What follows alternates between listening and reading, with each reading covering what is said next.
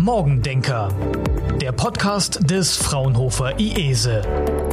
Engineering the Digital Future. Hi, hier ist Fabienne. Ich wünsche euch erstmal noch ein frohes neues Jahr 2024. Und mit dem neuen Jahr starten wir natürlich auch in ein neues Schwerpunktthema, nämlich künstliche Intelligenz. Und die KI rückt einfach immer mehr in unseren Alltag, auch durch Programme wie ChatGPT.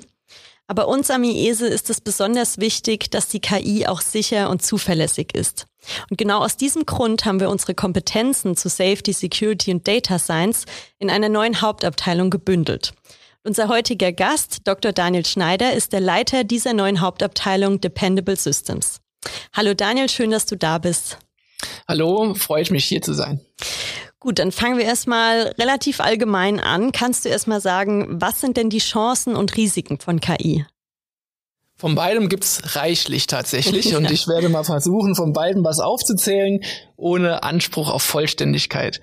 Die Chancen sind in verschiedensten Lebensbereichen zu sehen. Also man sieht jetzt äh, durch den großen Erfolg der Large Language Models, dass sich wahrscheinlich auch in dem Arbeitsalltag von vielen Leuten auch vieles verändern wird, ne? dass man da eine sehr umfassende und aber auch sehr potente Unterstützung hat, ja, die die auch einfach zu gut ist, um es zu ignorieren. Und man kann jetzt selbst nach dieser kurzen Zeit, äh, in denen es jetzt diese Entwicklungen gibt, äh, schon einen großen Impact sehen. Also zum Beispiel habe ich gerade kürzlich gehört im Radio, dass über 75 Prozent der Schüler schon ChatGPT und Large Language Models dann okay. so damit nutzen. Ne? Und das ändert natürlich sehr, sehr vieles.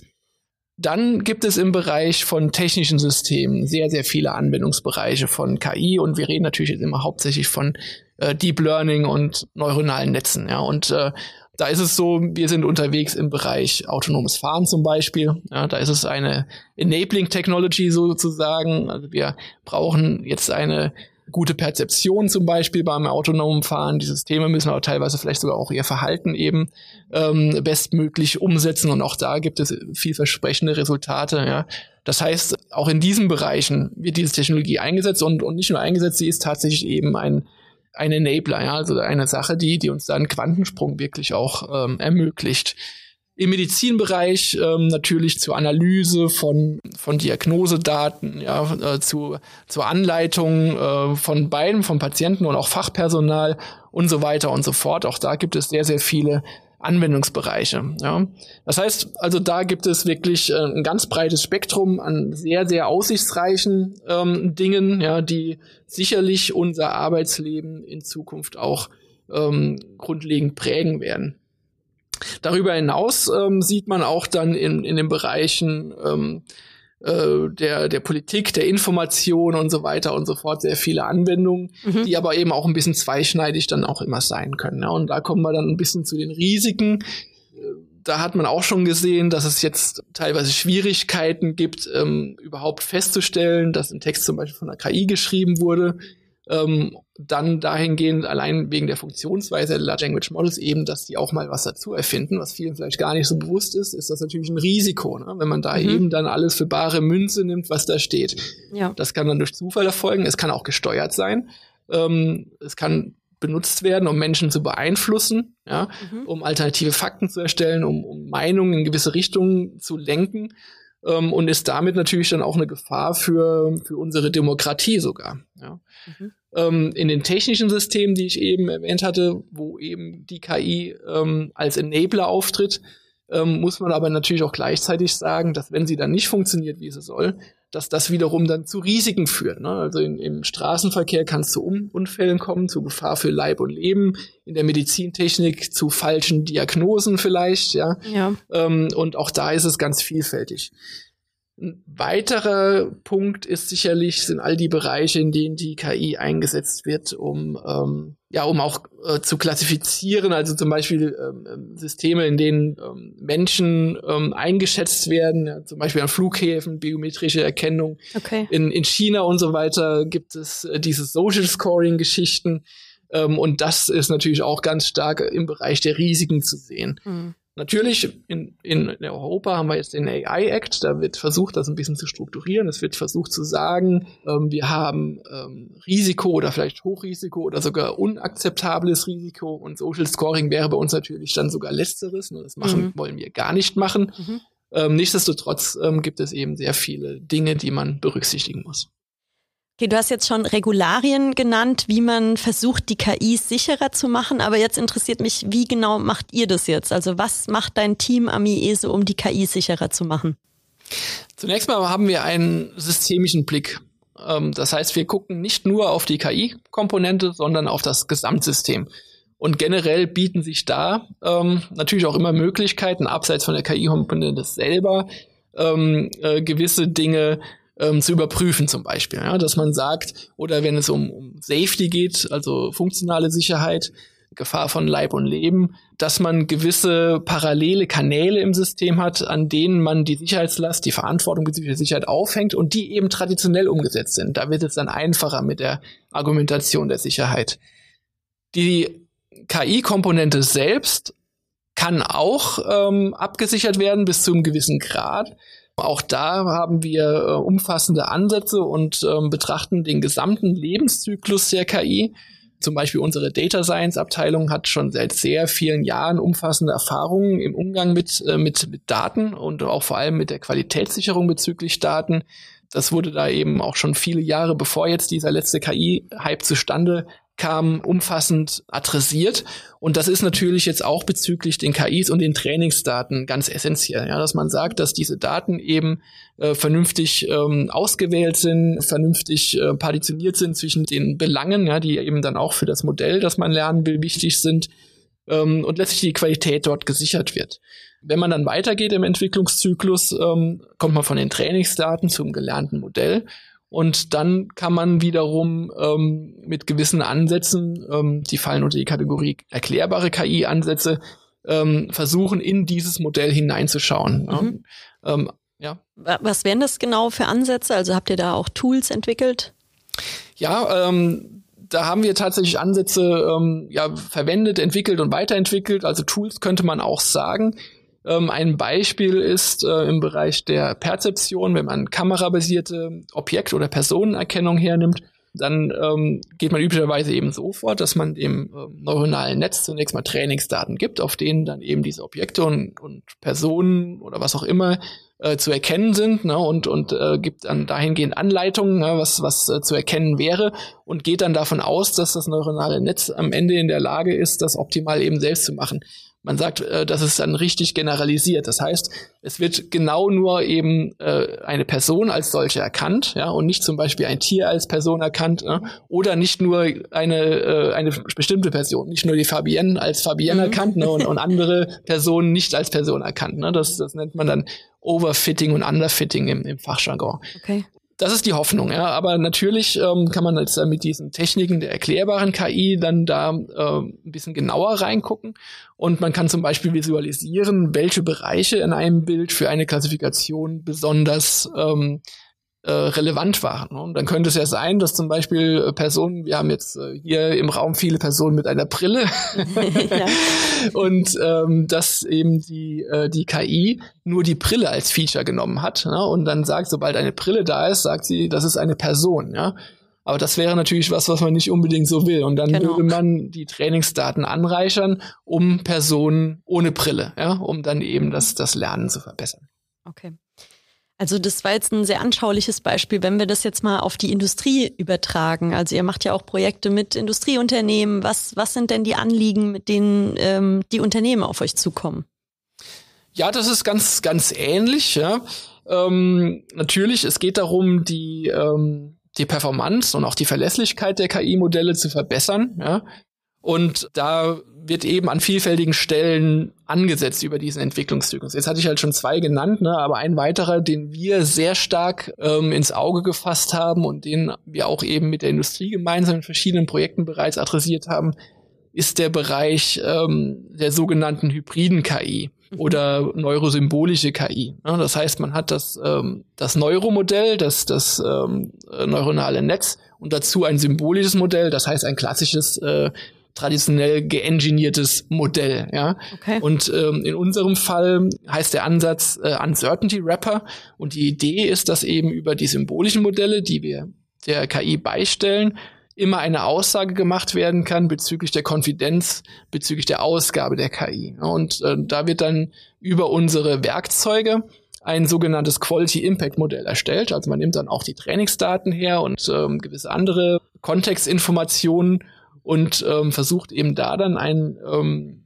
ein ähm, ja, formales und, und systematisch aufgebautes Modell zu erstellen bezüglich des Impacts auf die Qualität der Ausgabe. Ja, das, das heißt also, man ähm, hat zum Beispiel jetzt wieder bei dieser kamerabasierten Personenerkennung Informationen zu der Güte der Kameraperzeption. Also vielleicht ist ja gerade das Objektiv verschmutzt oder es regnet okay. draußen, es gibt Nebel und ähnliches, ja, und wir wissen dann, dass das einen, einen Impact hat auf die Qualität. Ja, und äh, unser Ansatz, der, ähm, der ermöglicht es, das Ganze methodisch wirklich sauber und systematisch zu erfassen und damit eine gute Aussage zu erzielen.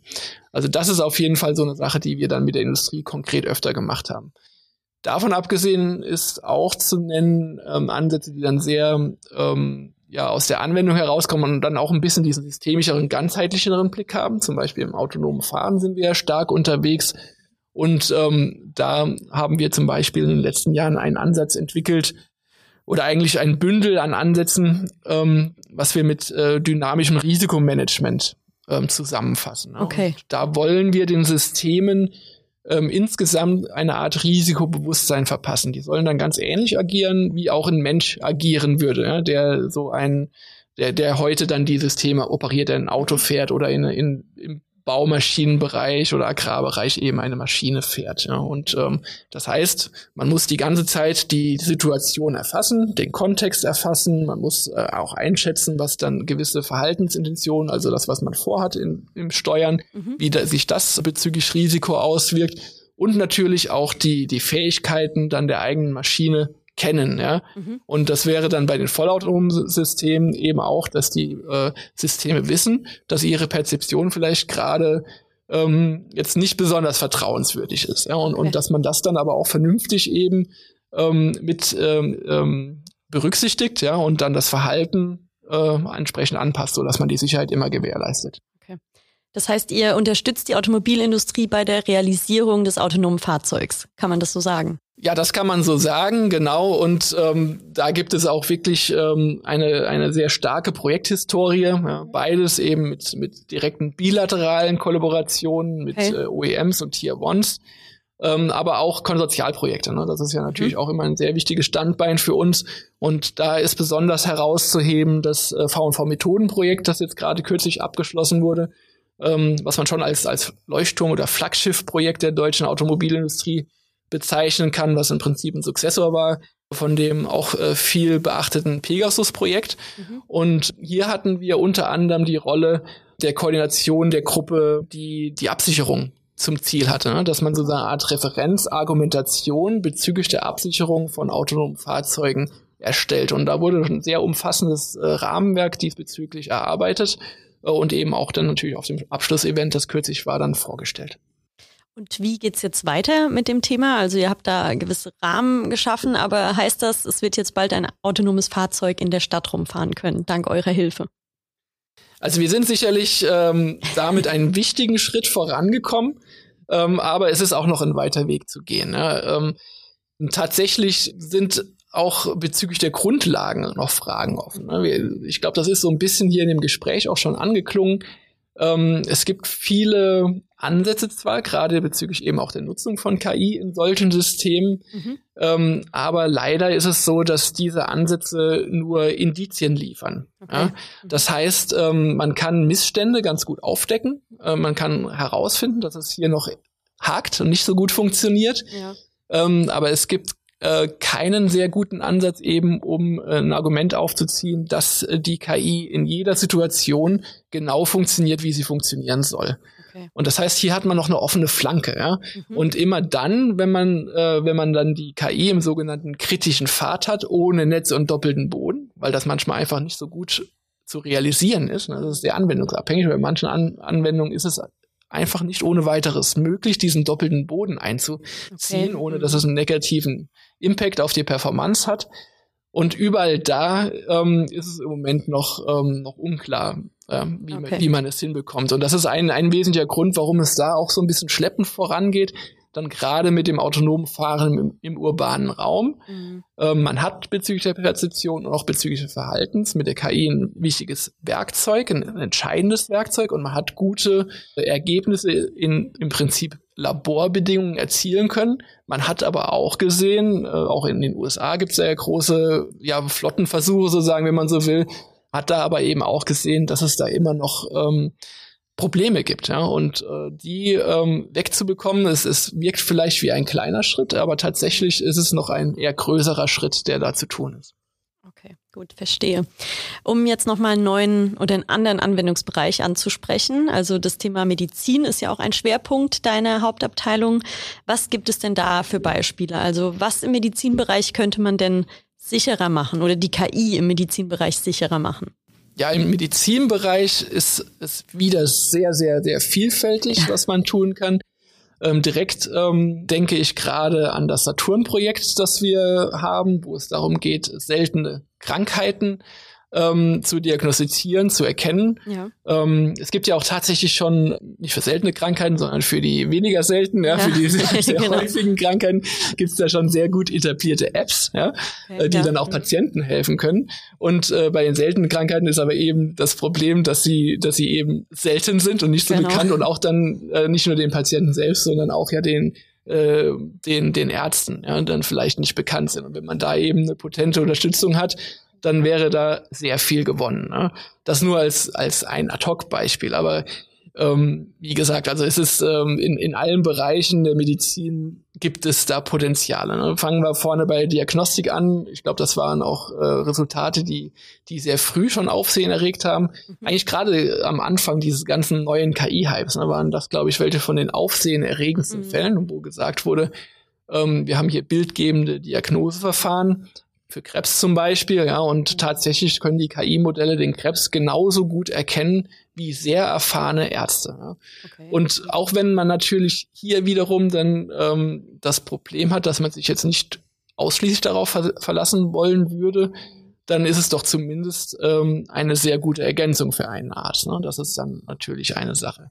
Mhm. Dann gibt es das ganz große Thema Digitalisierung im, im Medizinbereich. Mhm. Ja und auch äh, und und Dokumentation ne, zum Beispiel ne? und und auch da kann die KI natürlich helfen, dass dass eben Sachen automatisch dokumentiert werden oder dass man Systeme hat, die physische Dokumente, also verschriftliche Sachen dann erkennen und äh, und digitalisieren. Ja, auch das ist KI gestützt. Ne? Also da sieht man, das ist wirklich ganz vielfältig. Okay. Und ähm, kannst du noch mal sagen, mit welchen Methoden oder Lösungen oder Werkzeugen, wie auch immer du das nennen magst, ihr da konkret vorgeht? Wenn ihr jetzt sagt, ihr wollt etwas absichern? Ähm, also beim Absichern ist es, wie gesagt, so, dass es äh, da verschiedene Schritte gibt den Entwicklungszyklus und wir haben in jedem dieser Schritte gewisse, ähm, gewisse Ansätze, die wir verfolgen. Ja? Aber ganz wichtig eben dann auch die Gesamtsystemsicht, die wir immer haben. Und da ganz klassisch eben auch unsere langjährigen Erfahrungen aus dem Bereich Security und auch Safety Engineering. Das ist ja natürlich, äh, also ähm, beide Aspekte sind natürlich da ähm, extrem wichtig ne, äh, und müssen mit bedacht werden. Und ähm, bezüglich der Modelle selbst, ich, ich wiederhole das einfach gerade noch mal kurz, eben am Anfang dann die Erhebung und vielleicht auch Augmentierung der Trainingsdaten. Auch da haben wir Werkzeuge für die Augmentierung. Das heißt, es werden Trainingsdaten verbessert und noch ergänzt ne, mhm. durch, durch Verfahren, die die vielleicht auch generieren. Ähm, dann die, die Verfahren bezüglich der Erklärbarkeit, dass man reinschaut in diese KI-Komponenten. Mhm. Dann die Verfahren bezüglich äh, Beistellen hybrider Modelle für die Unsicherheit. Und dann vor allem dieser systemische Blick, dass man systematisch Safety Security adressiert, auch so ein bisschen aus diesem klassischen Engineering heraus, ne, was wir aber eben aus dem FF beherrschen mhm. äh, und das eben dann als Gesamtsystem sieht und versucht da einfach dann schlüssige ähm, Sicherheitskonzepte zu erstellen, die auch dann das Gesamtsystem nachweisbar sicher und, und verlässlich machen. Ne? Mhm. Ähm, genau, das ist, ist unser, vielleicht auch ein bisschen unser USP an der Stelle, ähm, weil ähm, diesen Mix ja, dann aus den Data Science Kompetenzen, den KI Kompetenzen und vor allem den, den Safety und Security Kompetenzen, den findet man insgesamt sehr selten. Okay. Und ihr habt wahrscheinlich auch öfter den Fall, dass Unternehmen auf euch zukommen, die jetzt noch gar nicht genau wissen, was sollen sie mit KI machen. Das ist so ein neues Hype-Thema. Wie sollen sie das jetzt auf ihr Unternehmen anwenden? Wie unterstützt ihr denn diese Unternehmen? Ja, das ist tatsächlich oft der Fall.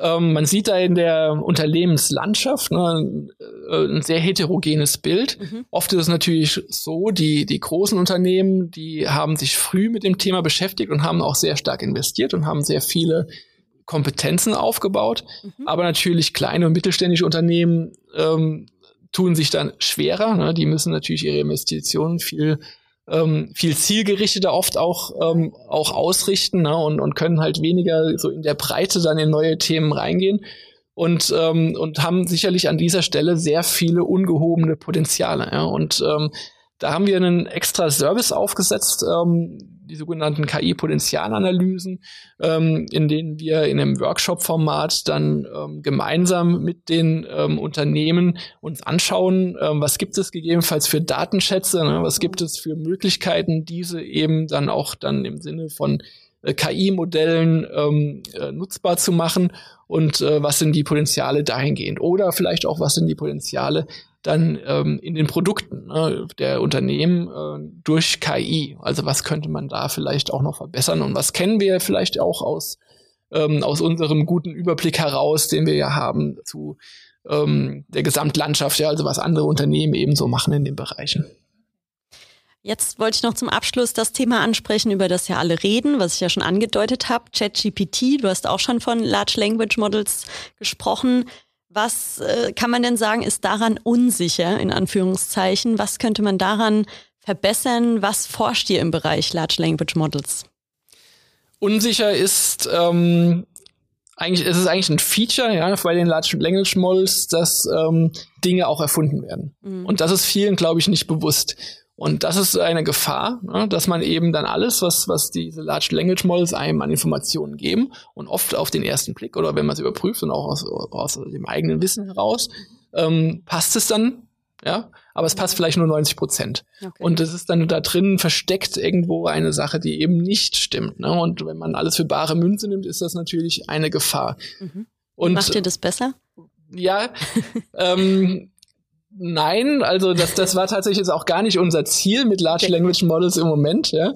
Ähm, was wir mit Large Language Models eher gemacht haben, ist eben zu versuchen, die auch ähm, eben sinnvoll einzusetzen. Also, also da zum Beispiel auch dann Large Language Models zu verwenden, ein eigenes Modell zu bauen für Unternehmen, äh, zum Beispiel, um ja gewisse Prozesse intern dann anzuleiten oder so, ne? dass das sozusagen ein Chatbot da ist dann für Belange des Unternehmens. Ja? Okay. Sowas in diese Richtung. Wie könnt ihr da dann sicherstellen, dass diese Unsicherheit ähm, ja nicht zu groß wird, also dass dieser mhm. Chatbot dann nichts erfindet? Ja, also okay, das natürlich schon. also das sind, sind letztlich, vielleicht kann man sich das vorstellen, ein Stück weit wie, wie Parameter, ne? dann für, für so ein Large Language Model. Ähm, das ist ja, ist wie gesagt eigentlich auch ein Feature. Für diese ChatGPT ähm, ist es durchaus gewollt, dass der da ein bisschen kreativ ist ne? und, und auch dann, dann Dinge erfindet. Und dann würde man dann vielleicht dieses, diese Parameter dann eher hochdrehen und sagen, ja, also äh, der darf jetzt ruhig ein bisschen kreativ sein und ja, genau. auch mal ein bisschen, bisschen fabulieren. Und äh, das würden wir natürlich dann äh, bei, bei so einem Chatbot, der irgendwie bei der Auskunft geben sollte, irgendwas, ne, dann natürlich eher nicht so machen. Ne? Genau. Ja. Das ist natürlich so. Okay, nee, super. Vielen Dank dann schon mal dafür. Dann wären wir jetzt soweit durch, aber du weißt ja noch vom letzten Mal, als du schon mal im Podcast warst, es kommt noch eine Frage, nämlich was war der erste Rechner, den du hattest und welches Betriebssystem lief darauf? Das war bei mir ein C64 Commodore. Ähm, Betriebssystem, ähm, ich weiß gar nicht, ob das einen Namen hatte. Ähm, es war halt Command Line, ähm, also natürlich hatte das einen Namen, aber ich weiß es nicht, wie es hieß. Es war natürlich Command Line und ähm, man hatte da auch direkt dann äh, so ein Basic ähm, äh, Interpreter, ja, das heißt, man konnte den auch direkt von der Command Line aus dann programmieren in Basic, mhm. äh, was ich dann auch dann relativ gern genutzt habe. Und ansonsten okay. habe ich natürlich auch, also als ich ihn bekommen habe, war ich äh, war ich zwölf Jahre alt, da habe ich dann auch gerne ähm, Spiele gespielt, ja und äh, Da gab's dann noch Datasette und Diskette, ja, und ah, das ja. hat immer ewig gedauert, dann irgendwas zu laden. Das war also noch weiter weg von der KI. Das war ziemlich weit weg von der KI, über die wir gerade gesprochen haben, aber tatsächlich äh, gab's auch damals schon KI. Mhm. Ähm, Welche? Ähm, ja, zum Beispiel auch Chatbots, aber dann regelbasiert. Ne? Man hat da ja schon in den 50ern angefangen mit diesem Feld und, und auch generell mit dem Bestreben, menschliche Intelligenz ähm, nachzubilden. Also Chatbots regelbasiert fällt da rein oder Expertensysteme. Also das heißt, äh, KI gab's da schon, aber äh, wenn man heute natürlich äh, dadurch, dass jetzt gerade eben diese neuronalen Netze und äh, Large Language Models und so weiter äh, da einen riesen Impact haben ne, und äh, das Bild prägen der KI. Ja. Wenn man mit Leuten spricht und KI sagt, dann denken sie natürlich jetzt nicht ja, an äh, das, diese klassischen Sachen. Ja, genau. Okay, super. Dann schon mal vielen Dank über diesen tollen Überblick über die sichere KI. Dann sage ich schon mal auf Wiedersehen, Daniel. Ja, vielen Dank für die Einladung und es hat mich sehr gefreut, hat Spaß gemacht und ja, ähm, freue mich natürlich auf zukünftige Gespräche. Ja, super, Dankeschön. Und im nächsten Monat könnt ihr den Karriere-Podcast hören. In dem stellt ab jetzt einmal im Quartal meine Kollegin Nina Hane Kolleginnen und Kollegen vom IESE vor und ihr erfahrt, was sie in dem Themenschwerpunkt genau machen. Im März kommt dann ein ganz neues Format für euch, nämlich die Deep Dive Session. Da werden Wissenschaftlerinnen und Wissenschaftler vom IESE in einem lockeren Austausch sich wirklich tief über die Materie unterhalten. Also seid gespannt und hört rein. Wir hören uns dann wieder im April. Bis dann. Tschüss. Morgendenker. Engineering the Digital Future.